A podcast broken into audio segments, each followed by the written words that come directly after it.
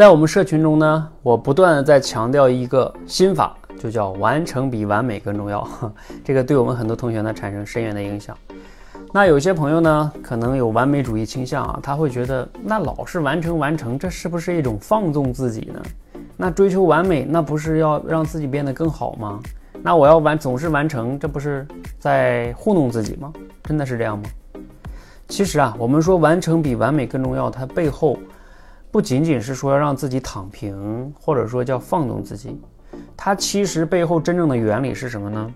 你要学会把一个大的目标拆解为小的目标，先去完成那些针对你当下能力可以完成的小目标，然后一步一步的，啊，先接纳自己还有很多方面做的不够好。就比如像我刚前面也讲了，我们的表达可能你的发音也不够好，肢体语言也不够好，内容也不够好，但是这些有十个问题你无法一下都改变，所以你刚开始只需要改变一个小目标。训练自己脱稿表达的能力，其他那些能力慢慢去改变嘛。然后通过小目标一个一个的去解决，就像爬台阶一样，你没有办法一下爬爬到最高那个山顶嘛，你一点点爬上去的。所以完成比完美背后是按照小目标持续的精进，要的是精进，他是要走出舒适区的，他不是躺平，他也不是放纵自己，他是要进步的，要不断的趋近于。你理想的状态，但是不是一下子就要达到理想的状态，这是个辩证的问题啊！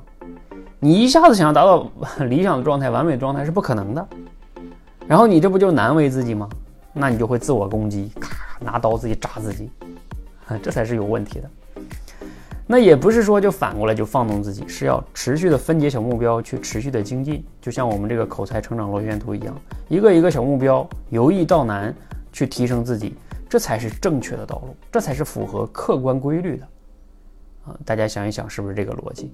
好，你也可以在留言区分享一下你对于完成比完美更重要这个理念的一些自己的感受、体验和经历啊！谢谢。